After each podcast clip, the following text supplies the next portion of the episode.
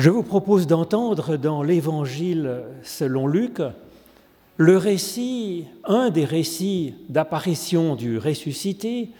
Ce sont deux hommes donc qui sont en marche vers Emmaüs.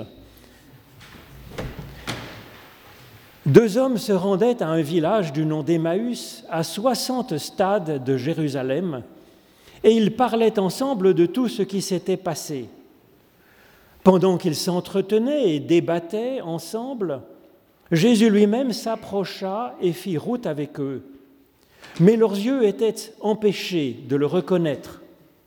Il leur dit, Quelles sont ces paroles que vous échangez en marchant? Ils s'arrêtèrent l'air sombre. L'un d'eux, nommé Cléopas, lui répondit Es-tu le seul qui, habitant à Jérusalem, ne sache pas ce qui s'est produit ces jours-ci? Quoi? leur dit-il Ils lui répondirent Ce qui concerne Jésus de Nazareth, qui était un prophète puissant en œuvre et en parole devant Dieu et devant tout le peuple. Et comment nos grands prêtres et nos chefs l'ont livré pour qu'il soit condamné à mort et l'ont crucifié? Nous espérions vraiment que ce serait lui qui apporterait la rédemption à Israël. Mais avec tout ça, c'est aujourd'hui le troisième jour depuis que ces événements se sont produits. Alors il est vrai que quelques femmes d'entre nous nous ont stupéfiés. Elles se sont rendues de bon matin au tombeau et n'ayant pas trouvé son corps, elles sont venues dire qu'elles avaient eu une vision d'ange qui le disait vivant. Quelques-uns de ceux qui étaient avec nous sont allés au tombeau et ils ont trouvé les choses tout comme les femmes l'avaient dit. Mais lui, ils ne l'ont pas vu. Alors il leur dit, mais que vous manquez d'intelligence, que vous êtes lents à décider de faire confiance à tout ce qu'ont dit les prophètes. Le Christ ne devait-il pas souffrir de la sorte pour entrer dans sa gloire? Et commençant par Moïse et par tous les prophètes, il leur fit l'interprétation de ce qui, dans toutes les Écritures, le concernait. Lorsqu'ils approchèrent du village où ils allaient, ils voulaient aller plus loin. Mais ils le pressèrent en disant, Reste avec nous, car le soir approche le jour est déjà sur son déclin. Et il entra pour demeurer avec eux. Une fois installé à table avec eux, il prit le pain et il prononça la bénédiction. Puis il le rompit et le leur donna. Alors leurs yeux s'ouvrirent et ils le reconnurent, mais il disparut de devant eux. Ils se dirent alors l'un à l'autre, notre cœur ne brûlait-il pas en nous lorsqu'il nous parlait en chemin et nous ouvrait le sens des Écritures? Ils se levèrent à cet instant même, retournèrent à Jérusalem et trouvèrent assemblés les onze et ceux qui étaient avec eux.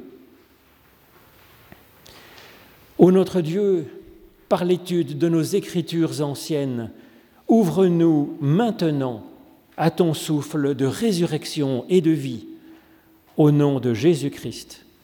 Amen. Les jeunes enfants adorent les pourquoi. Et ils ont raison, parce que c'est comme ça qu'on avance, c'est comme ça qu'on apprend, c'est comme ça qu'on évolue. L'enfant se pose plein de questions parce qu'en fait, il désire grandir. Et c'est une immense qualité de l'enfant. C'est peut-être pour ça que Jésus-Christ nous dit que le royaume de Dieu est à ceux qui leur ressemblent. Eh bien, comme souvent, les paroles, les gestes de Jésus nous posent des questions, nous troublent un petit peu, et l'évangile, selon Luc, que je vous ai lu ce matin, pose un certain nombre de questions. Je vous en, pose, je vous en propose trois. La première énigme, c'est qu'il y a deux personnages qui sont ici des personnages principaux dans cette aventure. Il y en a un qui est nommé Cléopas et l'autre reste anonyme. Pourtant, il est aussi important que le premier. Alors pourquoi est-il anonyme? Dans la Bible, quand un nom propre est donné, ce n'est jamais cité pour rien. C'est soit pour une raison historique, un personnage historique, soit c'est pour une raison symbolique. Alors en ce qui concerne Cléopas, il me semble que c'est pour la raison historique. C'est assez vraisemblable, me semble-t-il. Ce nom de Cléopas est assez courant, c'est un peu le même que Cléopâtre, la reine bien connue, mais il y en a beaucoup des Cléopâtres et des Cléopas. Et donc vraisemblablement, ce Cléopas était un disciple grec de Jésus qui a eu une expérience de foi qui a été importante pour la communauté des premiers disciples. Et Luc a désiré nous en faire part dans son évangile et rendre hommage aussi à ce personnage Cléopas. Luc était lui-même aussi grec, et donc peut-être qu'ils ont fait connaissance. Alors du point de vue des historiens, que peuvent-ils dire de la résurrection du Christ? En tout cas, il y a une chose certaine sur laquelle les historiens sont d'accord à ce propos, c'est que les disciples de Jésus, après l'exécution de leur prophète puissant, comme nous dit ce texte, eh étaient désespérés, avaient tout pour être désespérés, pour être apeurés devant les, les persécutions, et que pourtant, très rapidement, ils ont été pris d'un enthousiasme communicatif incroyable pour euh, annoncer l'Évangile partout, un tel enthousiasme que peu de temps après, quelques générations après, ça s'est répandu dans tout l'Empire romain comme une traînée de poudre. Alors, pour le reste, l'histoire ne peut pas dire grand-chose de la résurrection de Jésus, mais la résurrection des disciples, ça, c'est un fait historique, qu'ils ont été éveillés d'une foi si forte, d'un sorte de, de, retournement dans leur vie, du désespoir, de la peur, jusqu'à cet enthousiasme. Alors pourquoi est-ce que l'autre héros, que Cléopas, n'est pas nommé? C'est un procédé littéraire assez courant dans la Bible. Quand un personnage est important dans le texte et qu'il n'est pas nommé, c'est pour faire de la place à nous dans ce texte. Et donc le nom de ce disciple que l'on ne donne pas, c'est votre nom propre qu'il faudrait remplacer dans le texte. Nous voilà donc invités par Luc, si nous le voulons bien, à, marcher sur ce chemin d'Emmaüs avec Cléopas. Alors ce qui est assez encourageant, c'est que l'histoire se termine bien, que nous ayons la foi et le moral dans les chaussettes, comme ces deux disciples, ils finissent par retrouver un élan de vie, à être vivifiés, à être donc ressuscités, et finalement à prendre place dans ce corps bien vivant qu'est le corps des disciples, le corps de l'humanité, le corps du Christ. Alors la deuxième énigme, c'est où est cet Emmaüs où se rendent Cléopas et nous-mêmes cette seconde question est proposée donc à la sagacité du lecteur. Pourquoi? Parce qu'il n'a jamais existé de village du nom d'Emmaüs dans les 10 à 12 kilomètres autour de Jérusalem. Alors là, il y a un deuxième principe assez courant pour lire la Bible, c'est quand un élément ne fait pas sens au point de vue matériel, c'est qu'il faut le lire au sens spirituel, au deuxième degré. Alors en général, ce n'est pas trop difficile parce que les auteurs du texte biblique, ils n'écrivent pas d'une manière codée, ils écrivent pour être compris de leurs lecteurs, bien entendu. Seulement, c'est parfois plus difficile quand nous lisons les évangiles dans une autre langue que la langue originale, parce que souvent c'est plein de jeux de mots. Alors en ce qui concerne Emmaüs, un, une des transcriptions les plus anciennes de ce témoignage en grec porte Oulamaous. Oulamaous, c'est le nom d'un lieu que l'on trouve déjà dans un épisode célébrissime de la Bible hébraïque. Le parallèle était évident pour les disciples de l'époque.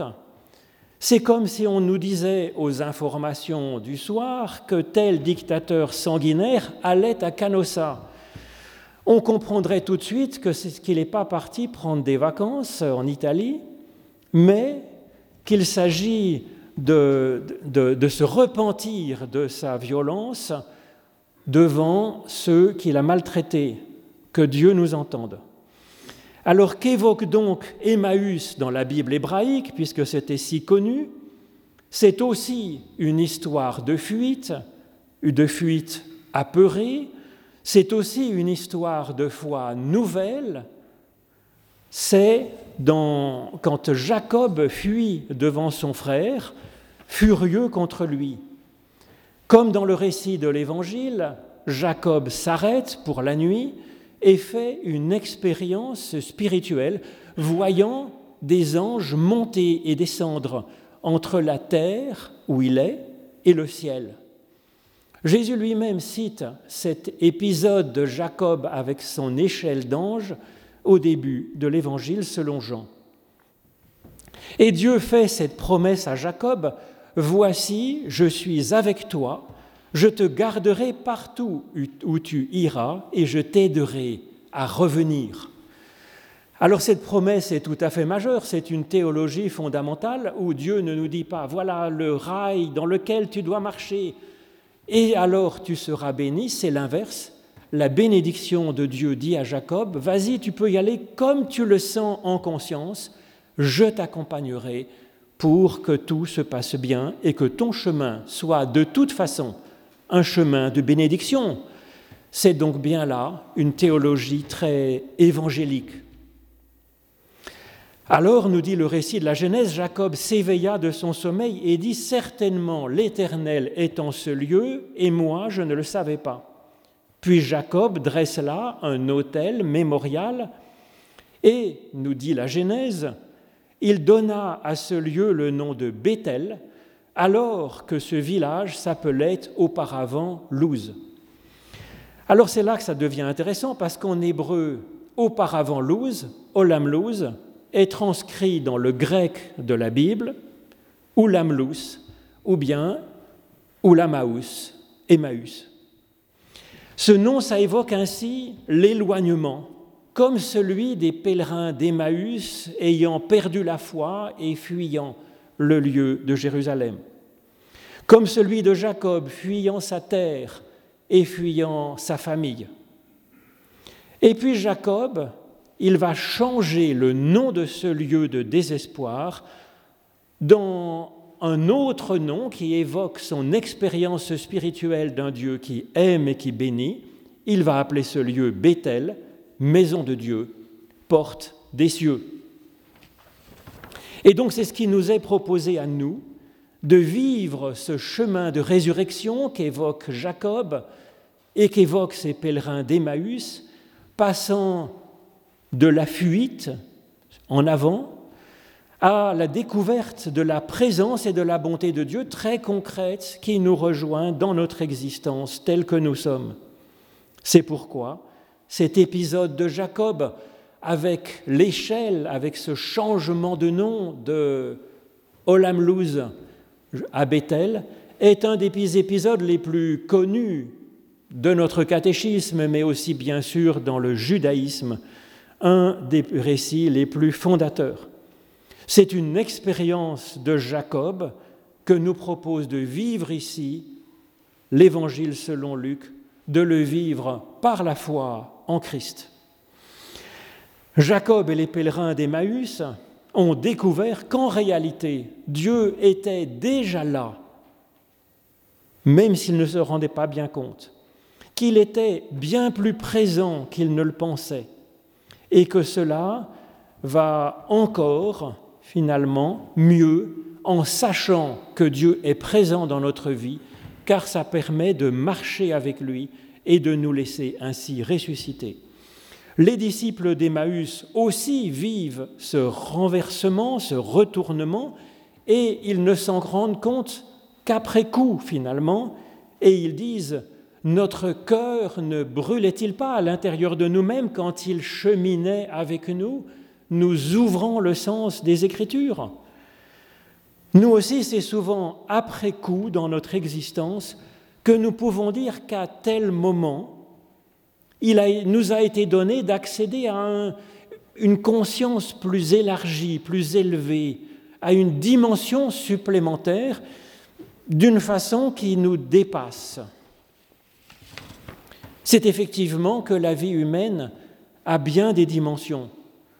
La médecine, l'exercice physique, la bonne alimentation peuvent maintenir, peuvent mettre notre corps en forme bien plus longtemps, et c'est une bénédiction que cette vie biologique que nous sommes, qui nous anime.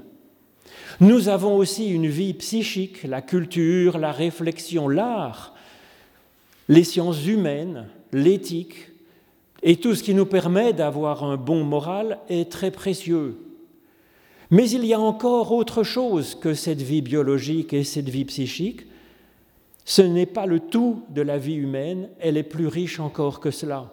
L'humain a en lui une dimension de transcendance une dimension supplémentaire.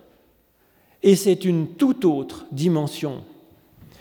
Et ce que l'on appelle la résurrection, c'est prendre conscience de cette dimension supplémentaire et de vivre par cette dimension supplémentaire, animant les deux autres dimensions. C'est ce dont parle l'éveil de Jacob, et c'est ce dont parle l'expérience à laquelle nous invitent les pèlerins d'Emmaüs ils saisissent ou ils sentent que cette autre dimension était déjà en eux, mais comme en germe, comme assoupie, et qu'ils ne le savaient pas. Pour parler de cette découverte, ces récits disent s'éveiller ou se lever. Ces deux termes sont ceux qui sont traduits dans nos Bibles en grec par le mot de ressusciter. Mais finalement, ces mots sont bien plus courants et bien plus à vivre quotidiennement que cette mystérieuse chose que l'on appelle la résurrection. Ces récits, ils nous disent ainsi que l'humain accède à un autre niveau de conscience, un niveau qui était comme en sommeil et dont nous n'avions pas encore finalement euh, la conscience d'être animés. Cependant, N'était-ce pas déjà une force qui a mis en route ses disciples sur le chemin d'Emmaüs? N'était-ce pas déjà cette force qui a mis Jacob sur le chemin? N'est-ce pas cela qui, vous a fait vous lever ce matin plutôt que de rester dans la couette et venir ici pour s'ouvrir à ce quelque chose de nouveau et de transcendant que l'on ne connaît pas encore? N'est-ce pas un bout de cœur brûlant déjà en vous, comme le confessent les pèlerins d'Emmaüs? Ou est-ce que vous n'avez pas senti, comme Jacob, dans votre demi-sommeil de l'aube profonde, comme une, un effleurement d'ailes montant ou descendant sur vous Eh bien, ressusciter alors, c'est comme quand on passe de l'état de sommeil à la vie éveillée. On était déjà vivant quand on était en sommeil, en train de ronfloter doucement. Et pourtant, le fait de s'éveiller, de ben, ça rend encore plus vivant, bien entendu, parce qu'on est consciemment vivant. Et puis que ça permet aussi de réfléchir, de prendre des décisions, de discuter entre nous. Et c'est finalement, quand, comme quand Jacob était couché sur le sol, et qu'il se lève dans une aube nouvelle, il peut à ce moment-là rendre grâce à Dieu et il va pouvoir avancer dans la vie tout différemment. Et sa vie va devenir bénédiction en abondance. Et quand on est couché à terre, comme l'était Jacob, on est déjà vivant. Seulement la position verticale, ça offre de toutes nouvelles possibilités une autre dimension à la vie, d'avoir cette verticalité. Ça donne une vision plus élevée sur la vie, sur nous-mêmes, et ça donne une liberté de se déplacer, d'agir, de créer, de rencontrer. Et finalement, ces textes nous disent, nous sommes déjà bien plus ressuscités peut-être que nous le pensons. Et nos Emmaüs peuvent encore devenir pour nous des Béthel, des portes des cieux, d'une dimension encore nouvelle, transcendante, de bénédiction et où nous devenons bénédiction pour d'autres. C'est le sujet de ce récit de Luc, un cheminement de résurrection. Alors comment le vivre, ce cheminement? La première piste que nous donne ce texte, c'est de discuter comme les disciples discutaient entre eux. En effet, Luc nous dit littéralement que le Christ s'approche dans leur discussion et dans leur recherche commune. Il s'approche et leur parle. Oui, quelque chose de plus peut nous parler quand nous discutons entre nous. Et puis le Christ relit avec eux la Bible en entier, nous dit le texte. Rien que, ça. Alors évidemment, ce n'est pas vraisemblable au sens matériel, mais c'est une piste qui nous est donnée, comme nous le voyons dans l'histoire de Jacob à laquelle ce récit fait allusion. Nous sommes invités à, à relire la Bible et que ça soit pour nous une expérience qui nous ouvre nos yeux sur de nouveaux Bethel que nous n'imaginions même pas. Alors la troisième énigme, finalement, elle est là. Que leur apprend Jésus en chemin? Il nous est dit qu'il les enseigne longuement sur tous les textes de la Bible. Que leur dit-il? Il serait évidemment passionnant d'avoir le commentaire authentique de Jésus sur l'intégrale de la Bible hébraïque. Ce serait un sujet, un, best-seller de librairie, vous pouvez le croire. Parce qu'avec lui, même les textes les plus difficiles de la Bible hébraïque deviendraient certainement un évangile pour nous, quelque chose qui nous annonce de nouveaux Bethel.